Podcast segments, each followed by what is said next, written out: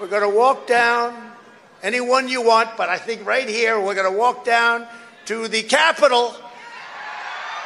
Hallo, liebe Recht politisch Hörerinnen und Hörer. In der heutigen Folge, ihr ahnt es schon, geht es um Donald Trump. Ihr vermisst ihn sicher genauso sehr wie ich und konkret um seine Twitter-Sperre. Und der Auslöser war ja diese Rede, unter anderem diese Rede, die ihr eingangs gehört habt. Und jetzt stellen wir uns natürlich die Frage, inwiefern ist so eine Sperre, eine dauerhafte Sperre gerechtfertigt? Warum wurde sie überhaupt verhängt? Und was bedeutet das für den breiteren politischen Diskurs? Aber bevor wir da jetzt anfangen, möchte ich noch ein paar ganz allgemeine Worte loswerden. Und zwar erstens möchte ich ein wenig darüber sprechen, was die Rolle von Social Media ist, inwiefern sie auch in die Meinungsfreiheit einschränken können, beziehungsweise diese zumindest kontrollieren können und hier nun mal, ob wir es wollen oder nicht, Einfluss haben können. Dann möchte ich mir ein wenig ansehen, inwiefern Donald Trump ein Sonderfall ist und warum man da natürlich dennoch diskutieren kann, die Macht von Tech-Giganten, Tech-Konzernen, Facebook, Twitter, you name it, aber gleichzeitig er eben nicht der 0815-User ist und ich habe in dem Kontext auch die ein oder andere Expertin, den ein oder anderen Experten zu der Frage angesprochen und die werde ich da auch zu Wort kommen lassen in der späteren Hälfte von dieser heutigen Folge. Gut. Trump und Twitter, da ist ja eigentlich schon alles gesagt und wahrscheinlich auch schon von jedem. Also das ist so ein Thema, da hatte jeder eine Meinung, da hatte jeder eine Beobachtung, jeder hat mitgelesen, jeder hat sich manchmal amüsiert, oft geärgert, in irgendeiner Form zumindest gedacht, hm, irgendwas stimmt da nicht, das ist nicht sehr präsidentiell. Ich für meinen Teil bin politisch im Bewusstsein aufgewachsen, dass US-Präsidenten Menschen sind, zu denen man aufschaut, die, könnte man sagen, moralisch höhere Standards haben, die vielleicht sogar lustig sind. Also bei mir war das vor allem Bill Clinton mit dem Saxophon. Ja, viele werden jetzt reflexartig auch an den Monika Lewinsky-Skandal denken. Keine Frage, ist jetzt auch kein Übermensch, aber zumindest kein Donald Trump. Und Reagan, der war Präsident, wie ich auf die Welt gekommen bin, der war auch kein Donald Trump. Da sagen mir zwar viele, der ist so gewissermaßen ein Vorläufer, also auch ein Populist, auch jetzt nicht unbedingt ein Hochintellektueller, jemand, der gut repräsentiert hat, aber eben nicht unbedingt selbst auch derjenige war, der die großen Visionen hatte, die auch wirklich fundiert waren. Dann sowieso Bush war dann auch so eine Art Vorläufer, haben viele gesagt. Obama war vor allem in Europa dann wieder so eine Überfigur, ein Überpräsident, um da bei Nietzsche zu borgen. Naja, und dann war eben der Trump und der war eben ein kompletter Dammbruch, natürlich auch, weil Social Media bei seinen Vorgängern noch nicht so weit verbreitet war. Also so richtig begonnen hat es natürlich mit Obama, der die und da wirklich positiven Aspekte hervorgekehrt hat, der ganz aktiv Social Media verwendet hat, um sich im positiven Sinne zu promoten. Und Trump und sein Twitter-Account ist nun mal ein kompletter Sonderfall. Das ist eine Anomalie auf so vielen Ebenen und das ist hier dass der gesperrt wurde und eben auch auf Facebook unter anderem, das war eben der Kulminationspunkt von etwas, das sich ganz, ganz lange aufgebaut hat. Also das kam ja nicht von ungefähr. Und eben dieses Kapitol, dieser Sturm auf das Kapitol, das war etwas, wo man sich wirklich dachte, Moment, was passiert hier? Ja, gibt es da jetzt wirklich einen Putsch in den USA? Die Wiege der Demokratie, dieser Leucht Leuchtturm der D Demokratie, wie ihn Kissinger, ja, auch so eine problematische Figur genannt hat. Aber summa summarum, das ist nicht etwas, was entstanden ist von einem Tag auf den anderen, sondern etwas, das sich ganz lange aufgebaut hat. Und da sind jetzt ganz viele Diskussionen, die da mit drin hängen. Da ist die Diskussion drum, welche Rolle spielen Tech-Giganten, welche Rolle spielen Social-Media-Konzerne, Twitter, Facebook und so weiter und so fort, wenn es um Meinungsfreiheit geht. Wo sind die Grenzen? Was wirft man ihnen davor? Eben vor allem, dass man ja sagt, sie haben ja gezielt solche Videos verbreitet, die vielleicht nicht immer ganz geprüft und empirisch und rational sind, aber eben viele Klicks bringen, dass sie damit auch Einkommen generiert haben, dass sie ihrer sozialen Verantwortung rund um die Grenzen der Meinungsfreiheit und ihre sozialen Auswüchse, eben wenn man jetzt da die falsch handhabt, dass sie die nicht richtig unter Kontrolle hatten oder eben vielleicht sogar gezielt verbreitet haben, Dinge, die einen disruptiven Effekt auf Gesellschaften haben. Eben, wenn jetzt irgendwie ein sehr hoher Prozentsatz von Menschen an Verschwörungstheorien glaubt, weil das war ja in irgendeinem Video auf Facebook oder auf YouTube oder irgendwer hat das getwittert mit viel Reichweite. Also das ist in einem sehr breiten Kontext eingebettet und Trump ist ja gewissermaßen ein Twitter-Präsident. Er wurde durch Twitter unter anderem auch Präsident.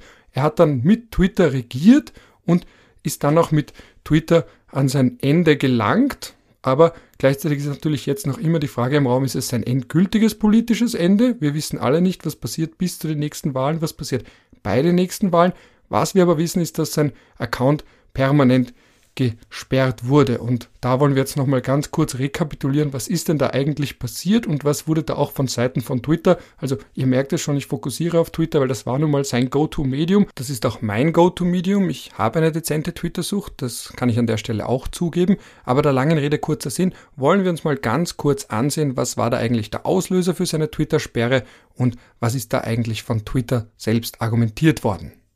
Jetzt würde ich üblicherweise die klassische Story beginnen mit dem 3. November, also dem Datum der US-Wahlen. Jedes Mal sind die am 3. November, was er dann getweetet hat, beziehungsweise gesagt hat, dass er die Wahl nicht anerkannt hat, dass er dann eben auch im Kontext mit der Inauguration, also der Angelobung von Präsident Biden, immer wieder gesagt hat, dass er nicht hingehen würde und so weiter und so fort.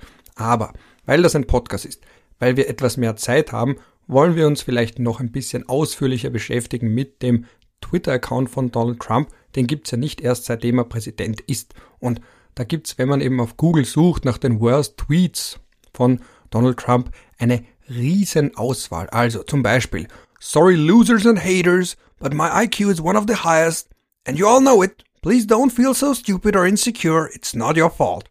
9. Mai 2013 beispielsweise. Oder noch älter, 14. Oktober 2012. I have never seen a thin person drinking Diet Coke. Auch nicht unbedingt sympathisch. Weiter geht's. 17. September 2012. Who wouldn't take Kate's picture, Kate Middleton, and make lots of money if she does the nude sunbathing thing? Come on, Kate. 28. Oktober 2012.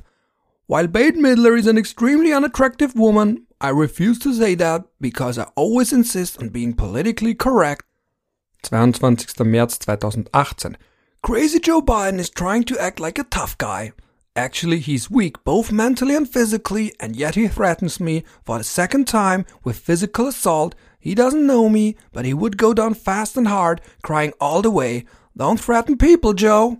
7. Dezember 2018, das ist einer meiner unter Anführungsstrichen liebsten. Mike Pompeo is doing a great job. I am very proud of him. His predecessor, Rex Tillerson, didn't have the mental capacity needed. He was dumb as a rock and I couldn't get rid of him fast enough. He was lazy as hell. Now it is a whole new ballgame. Great spirit at state. Dumb as a rock. Classic. 12. November 2017. Why would Kim Jong-un insult me by calling me old when I would never call him short and fat? Oh well, I try so hard to be his friend and maybe someday that will happen. Das war, wie man unschwer erkennen kann, vor dieser seltsamen Bromance zwischen Kim Jong-un und der Donald. Also man hat gesehen, nicht immer muss es, weil es schlecht beginnt, auch schlecht bleiben. Jetzt wieder ein älterer vom 29. September 2014. Every time I speak of the haters and losers, I do so with great love and affection. They cannot help the fact that they were born fucked up. Yep, sehr presidential, huh? Noch ein Klassiker vom 12. Dezember 2013. How amazing the state health director who verified copies of Obamas Anführungsstriche Birth Certificate Anführungsstriche died in plane crash today, all others lived. Also, da sind wir wieder. Gute alte Verschwörungstheorien. Das ist ja das, was Trump groß gemacht hat und womit er ja begonnen hat, politisch aktiv zu werden, wenn man das überhaupt so sagen kann in dem Kontext. 4. Februar 2017 The opinion of this so-called judge, which essentially takes law enforcement away from our country, is ridiculous and will be overturned. Da sieht man eben, dass die Kritik am Rechtsstaat, wenn man es so formulieren will, was wir in Österreich auch in den letzten Wochen und Monaten gesehen haben, kein Prärogat österreichischer Innenpolitik ist. Der Kontext damals war eben, dass ein Federal District Court in Seattle diesen sogenannten Muslim Ban aufgehoben hat, weil er eben nicht im Einklang mit der US-Verfassung war. Aber Trump hat das anscheinend nicht so gut gefunden.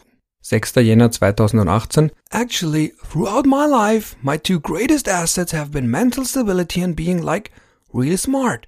Crooked Hillary Clinton also played these cards very hard and, as everyone knows, went down in flames. I went from very successful businessman to top TV star to President of the United States on my first try. I think that would qualify as not smart, but genius. And a very stable genius at that. Also falls jemand nach einem Lehrbuchbeispiel für das gute alte Sprichwort Bescheidenheit ist eine Zier, doch weiter kommt man ohne ihr, sucht, ja, hier seid ihr fündig geworden, immerhin, nicht vergessen, der Mann war US-Präsident. Dann haben wir noch einen Tweet aus der Zeit, lange bevor er Präsident war, vom 28. Oktober 2012. Ed Rainer Huff, also die Herausgeberin der Huffington Post, is unattractive both inside and out. I fully understand why her former husband left her for a man. He made a good decision. Jetzt ein Tweet, wo man eigentlich gar nicht glauben kann, dass der aus der Zeit stammt, als er schon US-Präsident war, nämlich vom 29. Juni 2017. I heard poorly rated Morning Joe speaks badly of me. Don't watch anymore.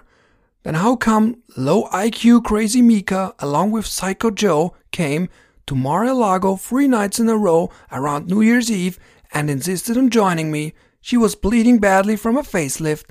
I said no. Yep, der ist so viel offensive auf so vielen Ebenen. I can't even, aber wie gesagt, in seiner Zeit als US-Präsident. Nuff said. Jetzt noch einen etwas jüngeren, einen außenpolitischen vom 7. Oktober 2019.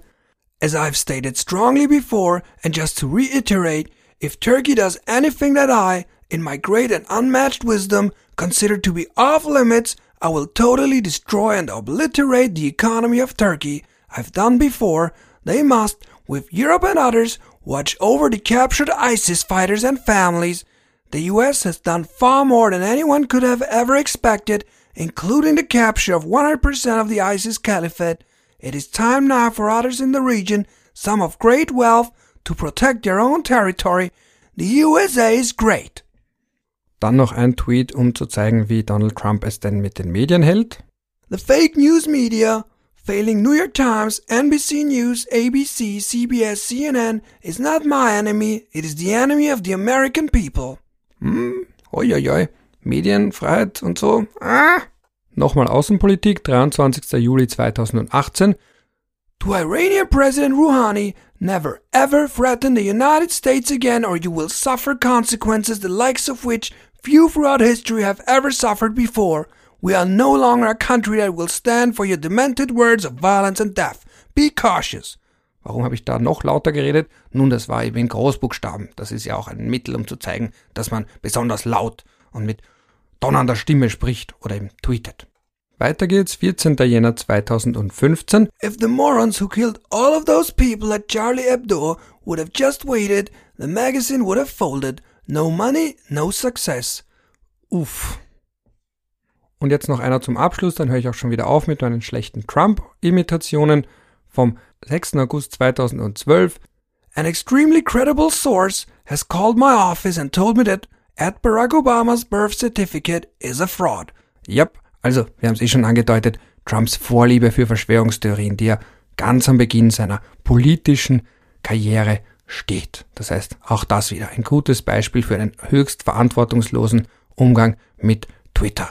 Also, das war jetzt wie gesagt nur eine kleine Auswahl von unterschiedlichen Tweets des US-Präsidenten, lange bevor er gewählt wurde, aber auch während er der amtierende Präsident war. Also, wie gesagt, eine Auswahl, eine mögliche Creme de la Creme im negativen Sinne. Da habe ich jetzt ein paar andere Tweets noch gar nicht gefeatured. Also zum Beispiel der, wo er dem Iran Kriegsverbrechen angedroht hat, weil er konkret angekündigt hat, 52 kulturelle Objekte anzugreifen, zu zerstören, in Erinnerung an die US-amerikanischen Geiseln im Zuge des Teheraner Geiselfalles, der Teheraner Geiselnahme. Ich habe auch nicht erwähnt seine Drohgebärden in Richtung Kim Jong-un, wo er eben davon gesprochen hat, vom Little Rocket Man und dass eben sein roter Knopf, sein Atomknopf sogar funktioniert im Gegensatz zu dem von Kim Jong-un und so weiter und so fort. Also ich nehme an, auch viele von euch werden die ein oder anderen Tweets in Erinnerung haben, die alles andere als verantwortungsbewusster Umgang mit Social Media waren. Und das ist eine Sache, wenn das eben der siebte Troll von links ist.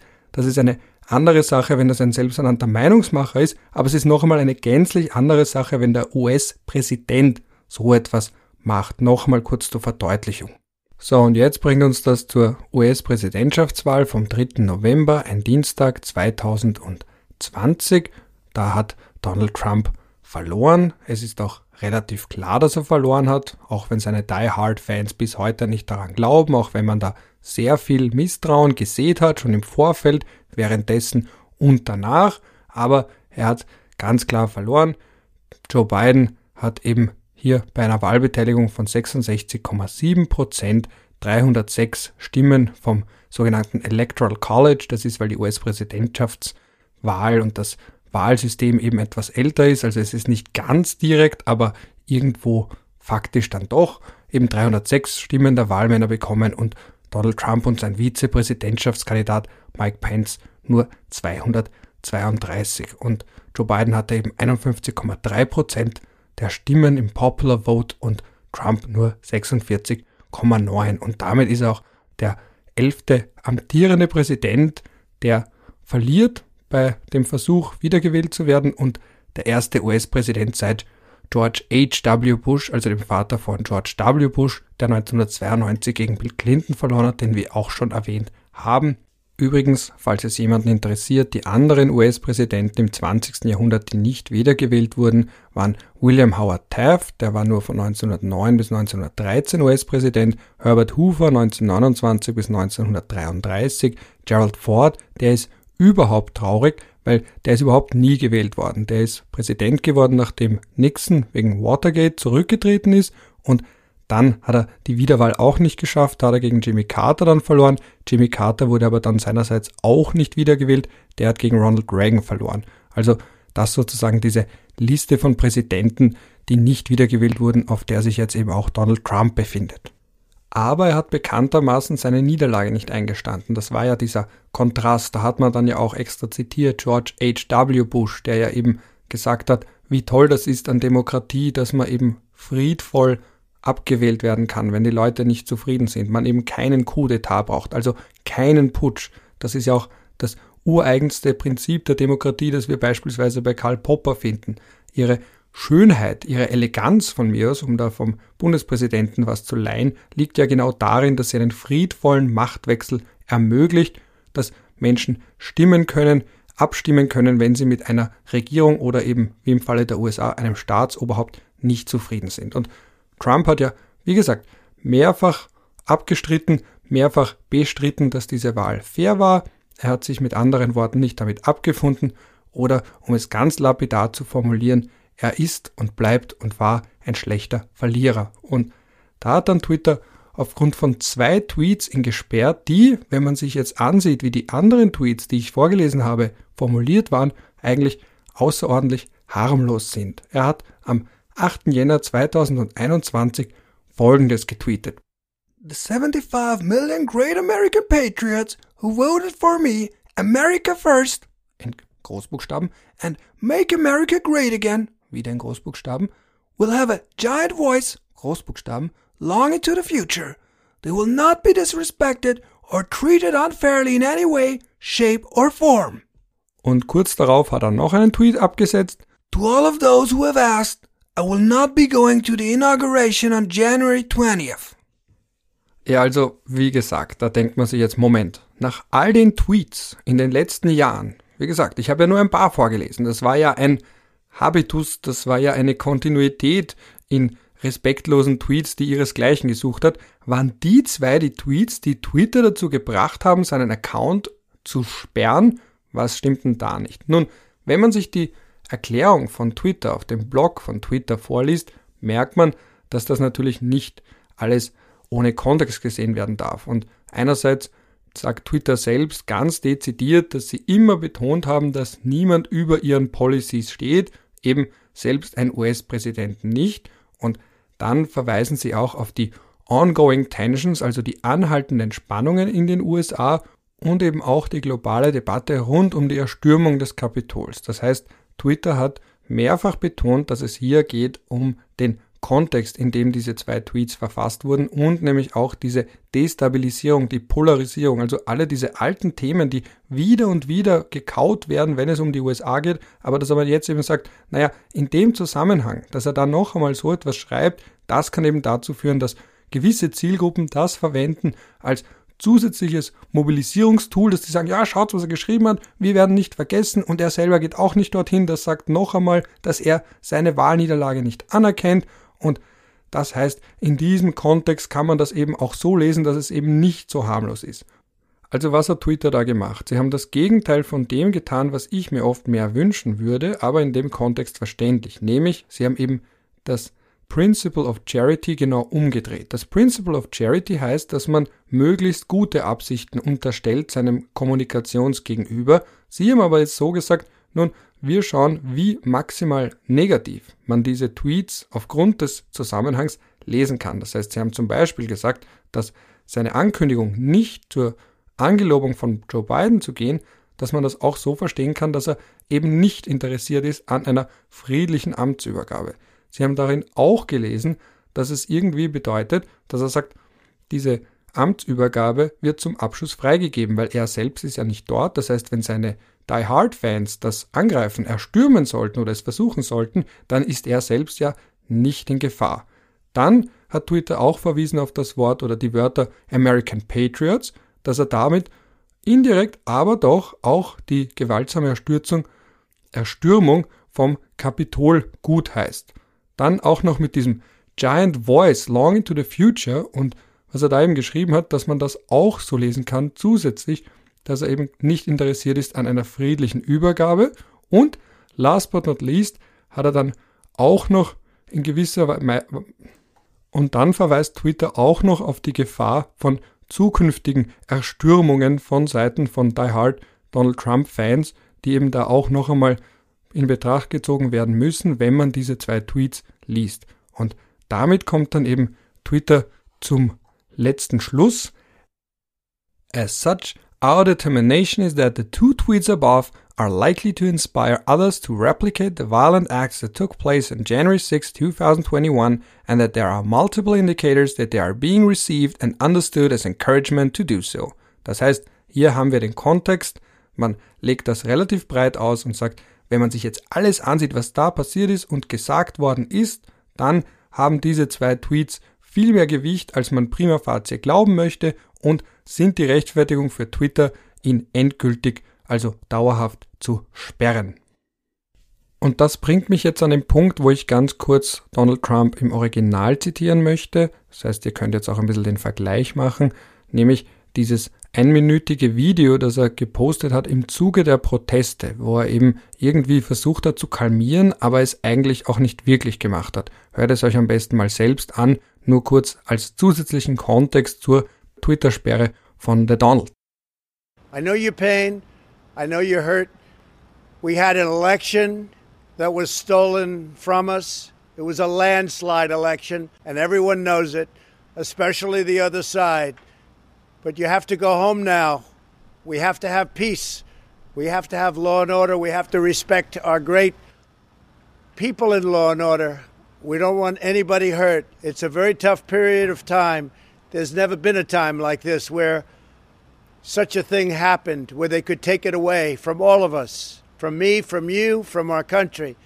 This was a fraudulent election, but we can't play into the hands of these people. We have to have peace. So go home. We love you. You're very special. You've seen what happens. You see the way others are treated that are so bad and so evil. I know how you feel. But go home and go home in peace. Ja, also so empathisch habe ich Donald Trump selten gehört. Ich verstehe euren Schmerz, euren Verlust. Wir lieben euch und man hat uns, euch, eine Wahl weggenommen, wo jeder weiß, dass sie eben betrogen war, dass da Betrug im Spiel war und so weiter und so fort. Also das ist auch ein ganz entscheidender Teil vom Kontext, in dem man diese Twitter-Sperre von Donald Trump sehen muss. Eben diese wiederholte Weigerung, das Wahlergebnis anzuerkennen und dieses Aufstacheln, beziehungsweise in dem Video, das er eben auf Twitter gepostet hat, während die Proteste im Gange waren, während die Leute wirklich das Kapitol, das Herz der US-Demokratie gestürzt haben, so eine halbherzige Aussage, so ein halbherziger Aufruf, doch bitte friedlich zu sein und vor allem die tolle Polizei in Ruhe zu lassen. Also, ich glaube, das ist genug Kontext, um zu sehen, das kam alles nicht von ungefähr.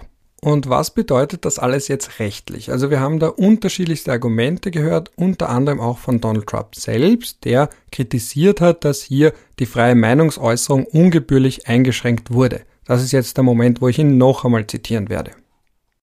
I also want to say a few words about the unprecedented assault on free speech we have seen in recent days. These are tense and difficult times. the efforts to censor, cancel, and blacklist our fellow citizens are wrong and they are dangerous. What is needed now is for us to listen to one another, not to silence one another.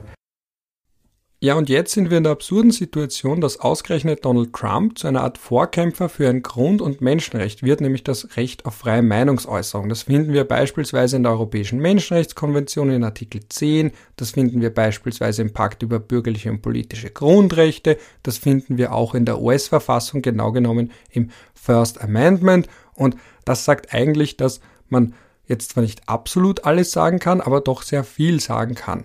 Und Gleichzeitig aber auch, dass der Staat da nicht eingreifen soll und YouTube, Facebook, Twitter und Co. sind ja eben nicht der Staat und nach US-Verfassungsrecht, darauf werde ich noch ein wenig näher eingehen, ist das eigentlich eine Sache von Privaten. Aber eben derartige Riesenplattformen wie Twitter sind halt nicht die 0815 Privaten. Das heißt, die haben da relativ viel Macht, wenn es darum geht, die Meinungsfreiheit und die Grenzen der Meinungsfreiheit zu definieren. Weil wenn man auf Twitter nicht ist, dann ich will nicht sagen, man ist dann gar nicht. Wer twittert, der ist. Cogito ergo Twitter oder so.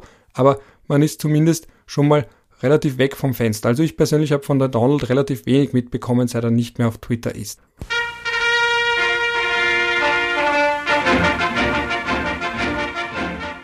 So, und jetzt ist Zeit für eine kurze Werbeeinschaltung. Ich bedanke mich bei Blinkist für die freundliche Unterstützung. Was ist Blinkist? Das ist eine App, die die Kernaussagen von über 4000 Sachbüchern auf Smartphone bringt. So kann man das Wichtigste, den Sukkus aus einem Sachbuch in circa 15 Minuten entweder anhören oder durchlesen. Was gibt's da?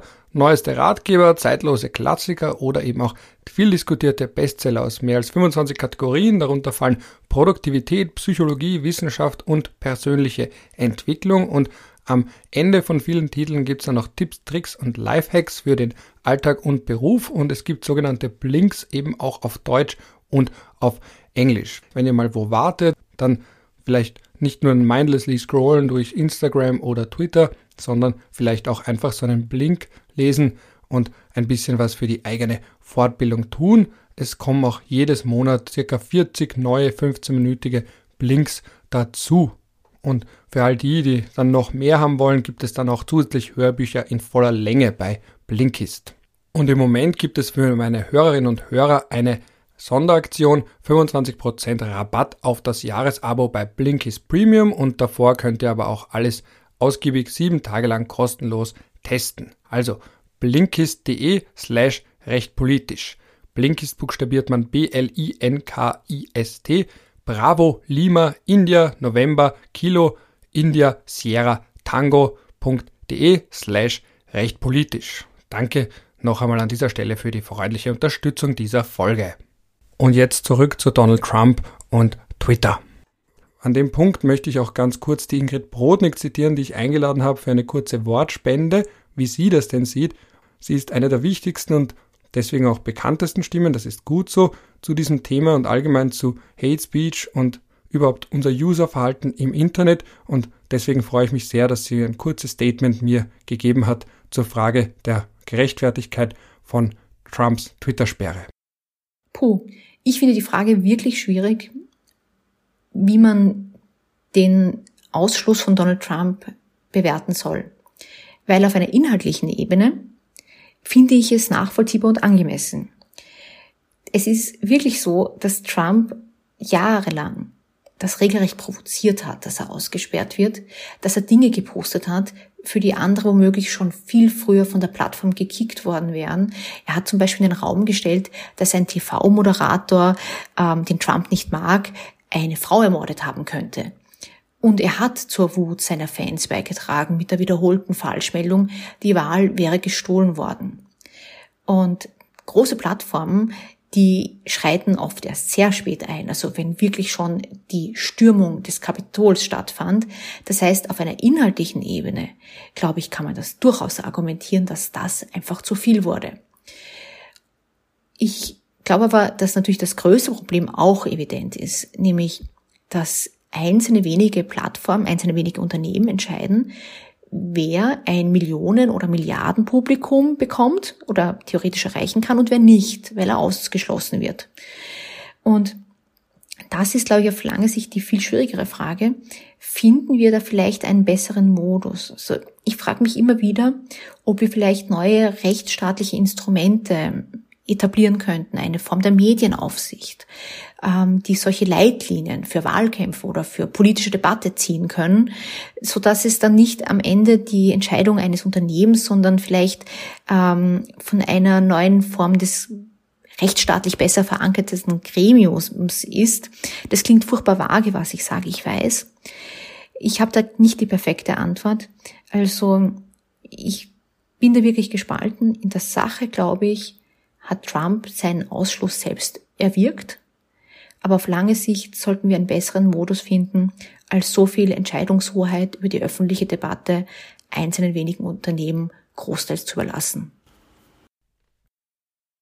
Ja, und da wären wir. Und da muss man natürlich auch unterscheiden zwischen dem US-Verfassungsrecht und auch dem kontinentaleuropäischen Ansatz, weil in den USA gelten auch die großen, ich habe es eh schon gesagt, aber nochmal zur Betonung, es gelten auch die großen Social-Media-Konzerne als Private Forums. Das heißt, sie sind nicht vom First Amendment erfasst, sie dürfen machen, mehr oder weniger, was sie wollen und sie werden auch nicht zur Verantwortung gezogen für das im Großen und Ganzen wiederum. Da gibt es auch einzelne Ausnahmen für Straftatbestände wie im Zusammenhang mit Kinderpornografie beispielsweise, aber ganz allgemein gilt hier die sogenannte Section 230 und die besagt, dass Internetplattformen und Provider nicht zur Verantwortung gezogen werden für Inhalte, die sie wiedergeben, die von ihren Usern produziert werden.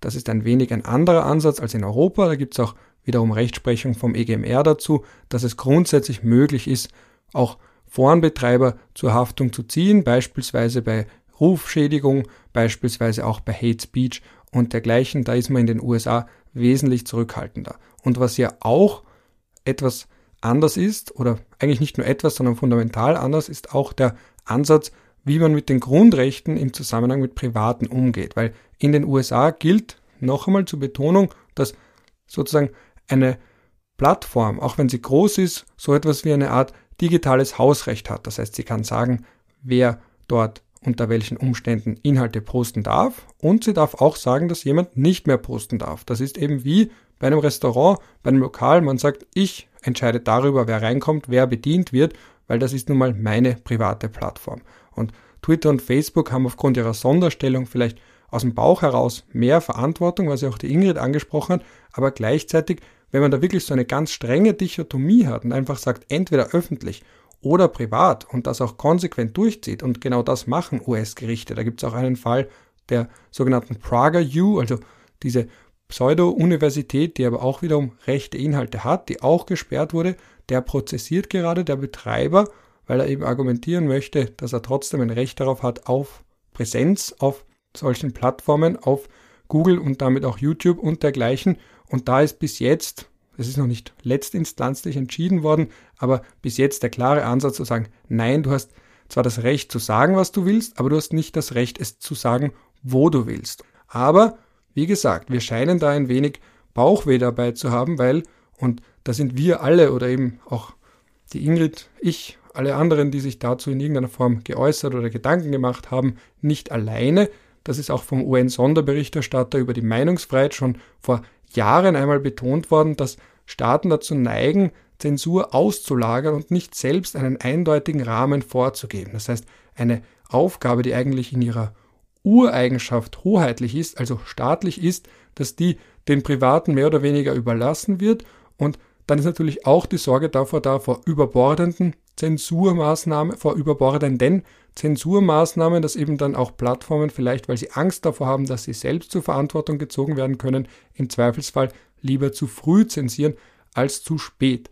Und im Zusammenhang mit Twitter, da war ja auch eine oft geäußerte Kritik, dass sie so lange gewartet haben, bis er dann eben nicht mehr US-Präsident war, sich aber nicht getraut haben, solange er noch US-Präsident war. Das heißt, man sieht hier, wie Recht und Politik ineinander greifen und zumindest teilweise erklären können oder ich weiß es ja nicht, ich habe jetzt keine Insider-Infos von Twitter selbst, aber zumindest Ansätze geben können, warum dieses Unternehmen dann letztendlich sich doch dazu entschieden hat, Trump zuerst temporär und dann sogar permanent zu sperren. Und das ist jetzt der Zeitpunkt, wo ich noch eine zweite Stimme einfließen lassen möchte, nämlich von der Anna Schneider, die sieht das wiederum gänzlich anders. Die wirft auf die Problematik in dem Zusammenhang, dass eben Twitter nicht ganz konsequent ist, weil man hat zwar immer und immer wieder betont, dass auch Staatschefs, Regierungschefs, andere hochrangige Politiker nicht über dem Pseudo-Twitter-Gesetz stehen könnten oder stehen sollen, aber gleichzeitig eben dann ist die Frage, wen zensiert man, wen zensiert man nicht. Also eben immer diese große, schwierige Entscheidung darüber zu sagen, wo zieht man die Grenze und werden alle dann wirklich gleich behandelt oder wurde der Donald etwas schlechter behandelt als beispielsweise als Regimepolitiker beispielsweise. Aber hören wir uns mal kurz an, was die Anna Schneider, Journalistin noch bei der NZZ, bald bei der Welt, zu dem Thema Trump-Twitter-Sperre zu sagen hat. Ich finde die Twitter-Sperre von Donald Trump sehr problematisch. Also erstens mal wurde sie ja damit begründet, dass er unwahre Aussagen zum Wahlausgang verbreitet hätte auf Twitter, die dann irgendwie seine Anhänger zur Aufforderung äh, zu gewalttätigen Handeln ähm, interpretiert hätten. Ähm, nun ist aber so, dass dieser Sturm auf das Kapitol ja vielmehr getriggert wurde durch eine, eine Rede während einer öffentlichen Kundgebung. Ähm, aber abgesehen davon, sogar wenn man annimmt, diese, diese Sperrung sei angemessen, weil wir wissen, wie Trump teilweise randaliert hat, ähm, verbal auf Twitter, was ist dann mit all den Hasspredigern, ähm, die zum Beispiel zur Zerstörung Israels aufrufen, so Ayatollah-Style? Oder was ist mit Menschen, die auf Twitter die Enthauptung des französischen Lehrers Samuel Paty ähm, durch Islamisten bejubeln? Muss man das dann nicht auch als Aufruf zur Gewalt äh, interpretieren? Also das riecht schon ein bisschen nach ähm, äh, innenpolitischer äh, Motivation, wenn man Trump zwar sperrt, aber Hetzer wie Erdogan, Ahmadinejad oder Rouhani ähm, in Frieden lässt. Überhaupt müsste man sich dann fragen, welche Lügen auf Twitter in Ordnung sind und welche nicht. Müsste man dann nicht komplett nach ähm, jeglichen Tweet nach seiner, seinem Wahrheitsgehalt ähm, durchsuchen und wer entscheidet das am Ende? Also dieses zweierlei Maß, das da angewandt wird, finde ich ähm, sehr schwierig. Abgesehen davon, dass ich der Meinung bin, dass äh, wir Sprache vor allem dann beherrschen können, wenn wir sie sehen. Also dadurch, dass man etwas sperrt, ist es nicht weg. Und konfrontieren man Menschen mit dem vielleicht Blödsinn, den sie von sich geben, auch nur, wenn man es schwarz auf weiß hat. Ähm, der Witz ist ja auch, dass, obwohl so viele gejubelt haben, das verstehe ich auch teilweise, weil man viel nicht teilen kann, was Trump da so von sich gegeben hat, oder das meiste, ähm, hat sogar einer, den man jetzt nicht als Trump-Freund ähm, oder schätze ich mal nicht äh, bezeichnen könnte, nämlich Alexei Nawalny, getwittert, und das war das äh, beste Zitat äh, zu dieser Aktion.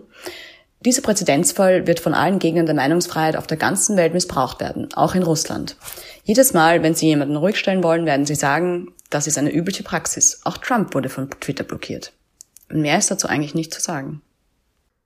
Das wäre jetzt gewissermaßen eine Spielart des Tu Quoque-Argument, das hier insofern eine Rolle spielt, dass es natürlich politische Auswirkungen hat, wenn eine Seite das Gefühl hat, im Vergleich zu anderen, und das müssen jetzt nicht nur Politiker in den USA sein, sondern eben auf der ganzen Welt, ungerechtfertigt gesperrt zu werden, ungerecht behandelt zu werden, dann kann das einen Backlash haben, der dann auch Twitter selbst betrifft. Aber noch einmal aus rechtlicher Sicht ist das insofern irrelevant, als dass die US-Rechtsprechung hier relativ restriktiv ist und damit Privaten sogar die Möglichkeit gibt, unfair zu sein. Da möchte ich auch noch einmal verweisen auf Rechtsprechung des US Supreme Court, die dir am nächsten im Moment, je nachdem wie weit Prager U kommt, beziehungsweise wie dieser Prager University Fall entschieden wird, wenn er mal vom Supreme Court landen sollte. Aber da ist eben der Letztstand aus dem Jahr 2019, der Fall Manhattan Community Access Corporation vs. Halleck. Da ging es um die Frage, was ist denn jetzt eigentlich privat, was ist denn jetzt eigentlich öffentlich? Das war so ein Fernsehsender, beziehungsweise ist ein Fernsehsender, der öffentlich zugänglich ist, also wo Private, wo Bürger hier eine Sendung selbst gestalten können und veröffentlichen können. Das ist also, soweit ich das verstanden habe, eine Art Äquivalent zu OctoTV in Wien, also eben wo auch Private sagen können, wir produzieren für diesen Sender, der eben auch im Kabelnetz entsprechend verfügbar ist, eigene Fernsehsendungen. Und da haben eben einzelne Sendungsgestalter offen Kritik geübt und die Kritik auch gesendet und die wurde einmal gesendet und dann nicht mehr. Und da war dann die Frage, ja, darf man das überhaupt? Darf man in dieser Weise zensieren oder ist das eigentlich ein öffentlicher Akteur? Und da ist dann der Supreme Court in einer knappen Entscheidung 5 zu 4, aber doch zu dem Schluss gekommen, dass dieser quasi öffentliche Sender nicht staatlich ist in dem Sinne, dass er gebunden ist an das First Amendment. Also wieder einmal mehr eine zurückhaltende Haltung von Seiten des US Supreme Court, von Seiten der US-Rechtsprechung bei der Definition, wer denn jetzt ein Public Forum ist, das wäre dann gebunden, oder ein Private Forum, das dann eben nicht an die Grundrechte gebunden ist, weil da eben das Recht auf Eigentum vorgeht gewissermaßen. Digitales Hausrecht, wie gesagt. Ja, und das ist jetzt der Punkt, wo ich noch eine letzte Stimme zu Wort kommen lassen möchte, nämlich Thomas Langpaul, der ist ORF-Korrespondent in Washington und der sieht das wiederum aus der Sicht eines Beobachters und eines Journalisten. Und was ich hier besonders interessant finde, ist, dass er ja darauf verweist, dass Trump eben nicht der 0815-User ist, weil er eben eigentlich auch andere Möglichkeiten hat, um zu einer breiten Audience zu sprechen, um ein breites Publikum anzusprechen, aber dennoch, obwohl er all diese Ressourcen hat, sich irgendwann dann doch dazu entschieden hat, Twitter ist das Medium, mit dem ich ganz direkt und gezielt mit meiner Fanbase sprechen kann. Aber lassen wir den Thomas Langpaul mal zu Wort kommen. Wie gesagt, ist ein bisschen ein längeres Statement, aber das zur Einordnung aus Sicht des Korrespondenten auch sehr wichtig und spannend ist. Wem es nicht vorher schon bewusst war, dem ist spätestens mit der Sperre von Donald Trump durch Twitter äh, klar geworden, wie sehr er sich auf dieses äh, Format verlassen hat, um zu kommunizieren, um äh, mit seinen Anhängern im Gespräch zu bleiben äh, und auch um die Themen des Tages in der Tagespolitik zu setzen. Es ist ja bemerkenswert, äh, dass er selber diese Sperre beklagt hat äh, und er selber jemand ist, der aber einen ganzen Stab zur Verfügung hat, äh, um seine Botschaften in die Welt zu tragen, der direkt im Weißen Haus ein eingerichtetes Fernsehstudio hat, von dem aus er mit der Welt sprechen kann, mit den Medien sprechen kann. Das alles ist in den Hintergrund getreten äh, gegenüber der Möglichkeit, auf Twitter präsent zu sein. Und diese Sperre hat natürlich verschiedene Reaktionen ausgelöst, im Wesentlichen zwei. Äh, die eine Seite war froh, dass er äh, keine Möglichkeit mehr hatte, auch Falschinformationen zu verbreiten, ähm, Dinge anzuheizen, Öl ins Feuer zu gießen in, in öffentlichen Debatten, äh, die eigentlich der Beruhigung bedurft hätten. Und die andere Seite hat aber schon sozusagen äh, ein, ein Gefahrenmoment gesehen äh, in, in dieser Sperre, die natürlich nicht demokratisch legitimiert ist, gegen die es auch keine sozusagen Möglichkeit gibt, Einspruch einzuheben und die aus deren Sicht, aus der Sicht der Kritiker, in hohem Maße willkürlich war.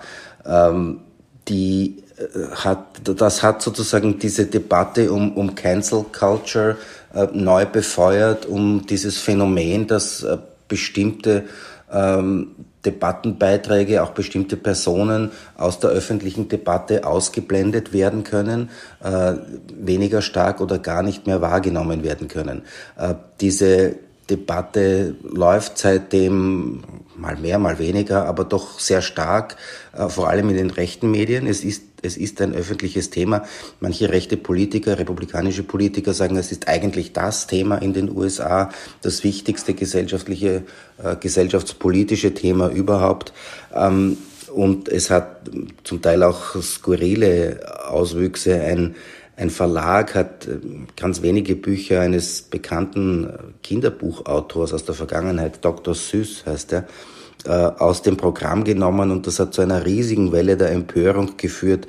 Abgeordnete haben begonnen, aus den Kinderbüchern dieses Autors öffentliche Vorlesungen zu halten, um dagegen zu protestieren, dass in einigen wenigen Büchern, die aus heutiger Sicht problematische Begriffe, Inhalte haben, äh, nicht mehr gelesen werden können soll in der Zukunft.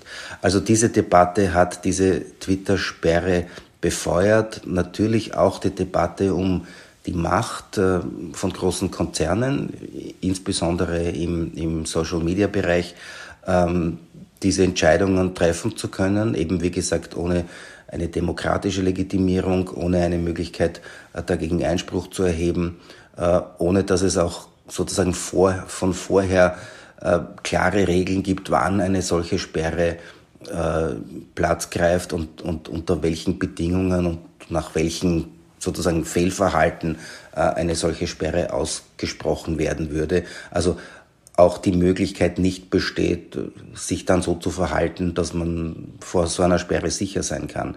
Diese Debatte läuft noch, die ist äh, nicht abgeschlossen. Glaube ich, ist auch schwierig äh, insgesamt äh, jemals abzuschließen. Hat mit den Rahmenbedingungen zu tun, damit, äh, wie diese Konzerne agieren und welche Rolle sie auch haben, dass es dann eben auch äh, keine Konkurrenz gibt äh, zu Twitter. Äh, wobei das nicht ganz präzise ist, weil es gibt ja sozusagen auch andere äh, Social Media äh, Kanäle. Parler zum Beispiel ist so einer, die sich dann eine Marktnische suchen und sagen, aber wir machen das anders, wir bieten Raum für alle äh, Debattenbeiträge. Äh, das ist dann in dem Fall ein Social-Media-Kanal, der sich halt besonders auf äh, die, die rechte Denkhälfte spezialisiert hat und versucht, diesem Publikum ein Forum zu bieten. Es ist aber natürlich was anderes als eben Twitter oder auch Facebook oder, oder YouTube, die, die eine so dominante Marktstellung haben. Also diese Debatte ist sicher noch nicht zu Ende geführt und wird auch äh, in der Zukunft noch ganz spannend. Und da ist jetzt der Punkt, wo ich noch einmal zum Abschluss auf die andere Rechtsprechung, den anderen Zugang in Deutschland eingehen möchte zu solchen Fragen. Da ist man eben nicht ganz so streng, was die Trennung zwischen privaten und öffentlichen angeht, weil da gibt es etwas, das nennt man die mittelbare Trittwirkung der Grundrechte. Das bedeutet, dass eben auch Private über den Umweg der Verfassung an Grundrechte gebunden sein können, wenn bestimmte Voraussetzungen gegeben sind, die vor allem dahingehend lauten, dass sie eben eine gewisse Macht haben. Das hat das Bundesverfassungsgericht in Karlsruhe schon 1958 festgehalten. Da haben sie eben noch einmal betont, dass eben auch private, also eben nicht staatliche Akteure, wenn sie eine gewisse Macht haben, an die Grundrechte gebunden sein können. Das hat man dann auch im Zusammenhang mit dem Frankfurter Flughafen nochmal betont und noch einmal im Zusammenhang mit Stadionverboten, dass die eben nicht willkürlich erteilt werden dürfen. Und zuletzt hat man das eben auch einmal im Zusammenhang mit Social Media betont, 2019. Da gab es eine Klage von einer rechtsextremen Partei, die sehr klein ist, der sogenannte Dritte Weg und die wurden auf Facebook im Zusammenhang mit den EU-Wahlen wegen Hate Speech gesperrt und dann wurde ihr Konto gelöscht und da hat dann das Bundesverfassungsgericht im Eilantrag, auf, also als Reaktion auf einen Eilantrag, dann gesagt, dass der Kanal eben allein schon deswegen, weil so wenig Zeit ist, im Zusammenhang mit den EU-Wahlen entsperrt werden muss. Und warum muss er entsperrt werden? Nun, weil es trotz allem, trotz aller inhaltlichen Problematiken im Zusammenhang mit dieser Partei eine Partei war, die zu den EU-Wahlen zugelassen war. Und da soll man eben mit der Sperre keine im Vorfeld der Wahl vollendeten Tatsachen schaffen. Vielmehr hat sie eben auch die Chance oder soll sie die Chance bekommen, wegen der Marktmacht von Facebook dort auch entsprechend auftreten zu können. Also eben nicht schon von vornherein daran gehindert werden oder davon abgehalten werden, in irgendeiner Form für ihre Sache Werbung zu machen. Und ganz verheerend wäre es auch laut dem Bundesverfassungsgericht, wenn man eben diese Sperre verhängen würde, im Nachhinein merkt, dass sie eigentlich nicht gerechtfertigt war und dann sind die Wahlen vorbei und der Schaden ist schon entstanden. Das ist jetzt der Punkt, wo ich das Bundesverfassungsgericht auch entsprechend zitieren möchte. Also, Anführungsstriche unten. Die Folgenabwägung geht zum Teil zugunsten der Antragstellerin, also die Partei der Dritte Weg, aus. Die Folgen, die eintreten, wenn der Antragstellerin eine Nutzung ihres Internetangebots auf Facebook versagt bliebe, sich später aber herausstellte, dass die Antragsgegnerin des Ausgangsverfahrens zur Wiederöffnung des Zugangs hätte verpflichtet werden müssen, also eben Facebook, wiegen schwerer als sogar erheblich schwerer als die Folgen, die entstünden, wenn die Antragsgegnerin des Ausgangsverfahrens einstweilig zur Wiederherstellung des Zugangs verpflichtet würde, sich später aber herausstellte, dass die Sperrung bzw. Zugangsverweigerung zu Recht erfolgt war. Dies gilt jedenfalls für den Zeitraum bis zur Durchführung der Wahl der Abgeordneten des Europäischen Parlaments aus der Bundesrepublik Deutschland, für den die Antragstellerin eine besondere Dringlichkeit in ihrem Antrag dargelegt hat. Das heißt, summa summarum, entweder Facebook hat zu Unrecht gesperrt, was eben verheerend wäre für eine demokratisch zugelassene, wenn auch problematische Partei. Oder Karlsruhe sagt, ihr müsst entsperren und dann im Nachhinein dreht, stellt sich heraus, dass die Entsperrung nicht gerechtfertigt war, aber dann war der Schaden für Facebook jetzt auch nicht so groß. Also eben eine klassische Verhältnismäßigkeitsprüfung. Und Jetzt noch ganz kurz zitiere ich noch einmal Karlsruhe zur Marktmacht von Facebook, weil das eben auch entscheidend ist für diese große Frage privat, öffentlich und wer ist von den Menschenrechten bzw. genau genommen den Grundrechten betroffen. Die Antragstellerin bedient sich des Angebots der Antragsgegnerin, das nach deren Werbeangaben von über 30 Millionen Menschen in Deutschland monatlich genutzt wird, um ihre politischen Auffassungen darzulegen und zu Ereignissen der Tagespolitik Stellung zu nehmen. Also klassischer Facebook-Account von einer Partei halt. Die Nutzung dieses von der Antragsgegnerin zum Zweck des gegenseitigen Austausches und der Meinungsäußerung eröffneten Forums ist für die Antragstellerin von besonderer Bedeutung, da es sich um das von der Nutzerzahl her mit Abstand bedeutsamste soziale Netzwerk handelt. Gerade für die Verbreitung von politischen Programmen und Ideen ist der Zugang zu diesem nicht ohne weiteres austauschbaren Medium von überragender Bedeutung. Durch den Ausschluss wird der Antragstellerin eine wesentliche Möglichkeit versagt, ihre politischen Botschaften zu verbreiten und mit Nutzern des von der Antragsgegnerin des Ausgangsverfahrens betriebenen sozialen Netzwerks aktiv in Diskurs zu treten. Diese Möglichkeit blieben ihr bei Nichterlass einer einstweiligen Anordnung verwehrt und würden dazu führen, dass die Wahrnehmbarkeit der Antragstellerin und ihrer Foren für diese Zeit in erheblichem Umfang beeinträchtigt wäre. Das gilt mit besonderer Dringlichkeit für den Zeitraum bis zum Abschluss der unmittelbar bevorstehenden Europawahl, an der die Antragstellerin als politische Partei mit einem gemäß 14 Absatz 1 Satz 1 EUWG vom Bundeswahlausschuss zugelassenen Wahlvorschlag teilnimmt und für den allein sie eine besondere Eilbedürftigkeit geltend macht. So, so viel Karlsruhe, so viel zum Juristendeutsch. Ich halte noch einmal fest, es können auch Private an die Grundrechte gebunden sein, das ist in Deutschland schon lange anerkannt, das kann auch Facebook betreffen aufgrund der besonderen Marktstellung und vor allem dann, wenn es um eine politische Wahl geht, bei der eine Wahlpartei gesperrt wird, die nun mal zugelassen ist, ob man das mag oder nicht. Ein viel diskutiertes und auch viel kritisiertes Urteil vom Bundesverfassungsgericht in Karlsruhe aber jedenfalls eines, das zeigt, dass die Rechtslage doch eine andere wäre, wenn Donald Trump deutscher Staatsbürger und auch deutscher Präsident oder Regierungschef gewesen wäre. Was er aber nicht ist und deswegen ist das natürlich auch zu einem gewissen Grad ein bisschen theoretisieren, aber es ist zumindest interessant, sich diese Frage zu stellen, vor allem weil sie auch auf lange Sicht nicht weggehen wird. Ich wäre damit an meinem Endpunkt angelangt. Ich bedanke mich bei Ingrid Brodnik, Anna Schneider und Tom Langpaul, dass sie sich kurz die Zeit genommen haben, ihre Meinung preiszugeben, ihre Meinung mit mir und euch zu teilen. Ich bedanke mich auch bei Blinkist dafür, dass Sie die heutige Folge unterstützt haben. Ich hoffe, sie war für euch interessant. Ich hoffe, ihr bleibt als Hörerinnen und Hörer treu, vielleicht die ein oder andere Bewertung da lässt, vielleicht auch die Motivation verspürt, diesen Podcast zu unterstützen. Ein, ein Link zu PayPal ist angehängt und mir bleibt jetzt nur noch übrig, meine üblichen Schlussworte zu sprechen. Je nachdem, zu welcher Tages- und Nachtzeit ihr hier zugehört habt, wünsche ich euch einen schönen startenden Tag, Rest vom Tag, einen netten Abend oder vielleicht auch eine gute Nacht. Ah.